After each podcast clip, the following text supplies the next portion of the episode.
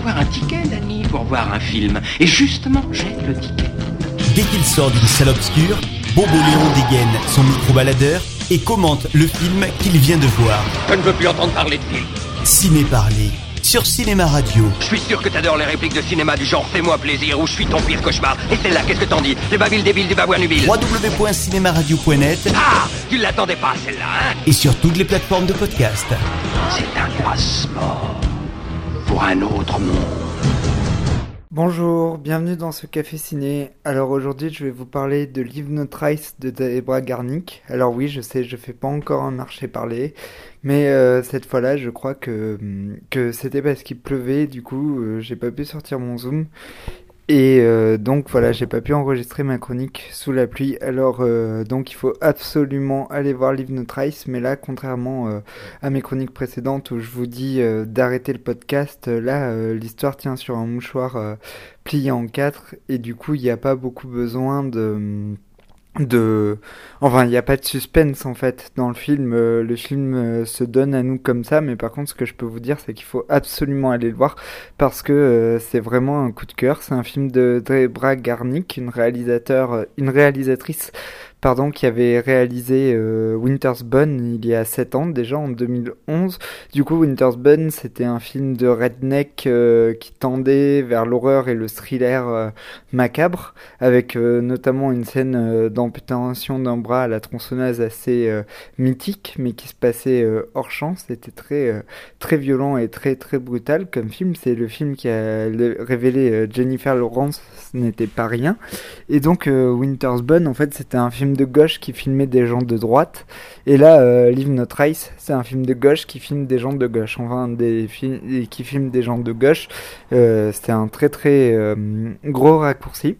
Parce qu'en fait euh, on découvre que le héros du film est euh, un ancien vétéran mais on le découvre pas tout de suite. On va le découvrir au bout de, de 15 minutes de film et euh, cet ancien vétéran vit seul avec sa fille dans le parc naturel de l'Oregon et donc euh, le film commence où ils vont se faire arrêter par la police et ils vont se réinsérer dans la société. Sauf que le film nous prend de court. Déjà, à chaque plan, le film nous prend de court. Du coup, là, je fais une chronique euh, sur la totalité du film. Mais en fait, ce film est tellement riche que chaque plan mériterait une chronique de 10 minutes ou un essai d'au moins 30 pages.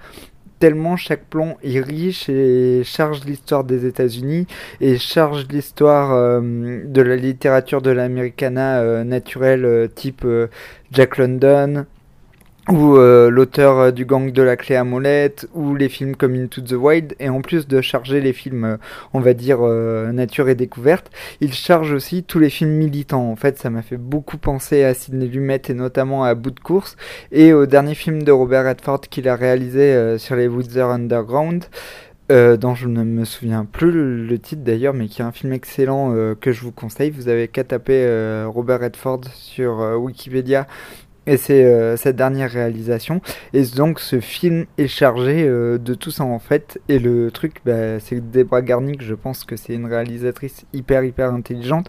Du coup, elle ne nous assène rien. Et euh, la politique dans le film n'est faite que par des plans qui se succèdent, qui s'opposent. Par exemple, dans la première scène, euh, la fille, euh, l'actrice qui joue euh, qui joue Tom, l'héroïne, se camoufle en fait, et elle est habillée comme comme une femme comme une femme musulmane en fait, elle est voilée, et du coup le film coche en fait toutes les cases du film militant naturaliste éco-terroriste. Du coup, c'est un petit peu une réponse à Night Move de de Kelly Richard.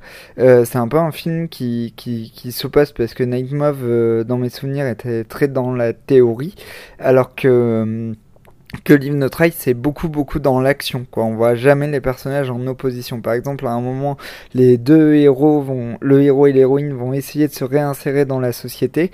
Et euh, on voit les assistantes sociales, les gens pour qui ils vont travailler, euh, les copains de l'héroïne, qui sont euh, qui ne sont jamais en opposition avec eux. C'est tout le temps un film qui va de l'avant, de l'avant, de l'avant, de l'avant vers les paysages, de l'avant vers la communauté, euh, de l'avant bah, contre la société consumériste euh, américaine. Il y a d'ailleurs euh, un plan euh, sur un sac qu'on laisse aux vagabonds dans la forêt. En fait, euh, un des personnages va mettre des vivres dans un sac et les accrocher à un arbre. Et euh, c'est un vagabond de la forêt qui va venir les chercher. Et elle sait que la présence de ce vagabond est toujours là parce que le sac est tout le temps vidé des aliments qu'il y a à l'intérieur. Et tout ça en un seul plan. Et à chaque fois, là c'est que des exemples, mais par exemple il y a la scène du supermarché qui est assez exceptionnel, où euh, l'héroïne prend une barre de céréales et elle dit euh, euh, envie ou besoin. Et c'est quoi la différence entre les envies et les besoins? Et réussir à soulever autant de questions philosophiques en si peu de plans, c'est assez hallucinant. Elle pointe aussi les contradictions des, euh, des gens qui essayent d'avoir un mode de vie euh, écologiste ou coupé du monde, parce que euh, dans leur camp, au début, quand ils vivent dans, dans l'Oregon, il y a plein d'objets en plastique, en fait, plein d'objets type Quechua, et du coup, c'est un peu la contradiction entre, oui, ben on n'utilise pas le gaz, on utilise le moins d'électricité possible, on fait du camping, mais euh, on va dans la... En fait, on a plein de trucs en plastique, voilà. Et donc c'est un film euh, vraiment merveilleux, le père et la fille ne sont jamais en opposition. Quand ils sont en opposition, c'est très doux, euh, très euh, délicat. Ça m'a fait un peu penser à la, à la Villa, le dernier film de Guédiguian. Donc euh, voilà, c'est un film exceptionnel. Alors euh, bien sûr, je ne peux, je vais aller le revoir ce soir en fait, parce que c'est un film qui m'a vraiment vraiment plu. Je pense qu'avec Make to My Love et Ready Player One, ce sera les films de l'année, les trois films de l'année. Tant pis, il y aura trois films en position numéro 1 parmi ceux que j'ai vus évidemment, parce que je n'ai pas vu les 550 films qui, qui vont sortir au cinéma en 2018. Mais il faut absolument aller voir Live Notre c'est surtout si vous aimez les films de Sean Penn, les films de Kelly Richard, les films de Sidney Lumet, tous les films des années 70 avec euh, Robert Redford ou, Jack Nicholson, il faut absolument, absolument aller le voir. Et euh, j'espère qu'il aura beaucoup de succès. Euh, j'ai pas regardé les premiers chiffres. Mais voilà, apparemment il fait assez le buzz, beaucoup de gens en parlent, beaucoup de gens dans mon entourage l'ont vu et ça leur a beaucoup plu. Je connais des gens qui n'allaient jamais au cinéma qui vont très rarement au cinéma et euh, qui ont trouvé ce film très rythmé alors que sur France Culture ils disaient qu'il était lent. Donc euh, du coup je vous invite vraiment vraiment à aller voir euh, Live No Trace. C'est enfin voilà, ça rachète tous les films indépendants de merde, pseudo-indépendants qu'on nous vend, comme Voyage de Damien Chazelle, ou, euh, ou les films de Xavier Dolan, enfin toutes ces merdes américaines qu'on nous assène et, qui deviennent cultes très rapidement, ben là Live No Trace nous, nous, nous, rachète de tous ces films euh, pseudo-indépendants étiquetés Sundance. Alors il est quand même produit par Sony, hein, par la filière indépendante de Sony, du coup je sais pas comment, euh, comment euh, Debra Garnick a trouvé réussi à faire un film aussi radical euh, sous l'égide de Sony. Peut-être que Sony l'ont laissé euh, vachement libre, mais il y a quand même beaucoup de productions Sony intéressantes comme euh, Chappie qui m'avait beaucoup intéressé aussi.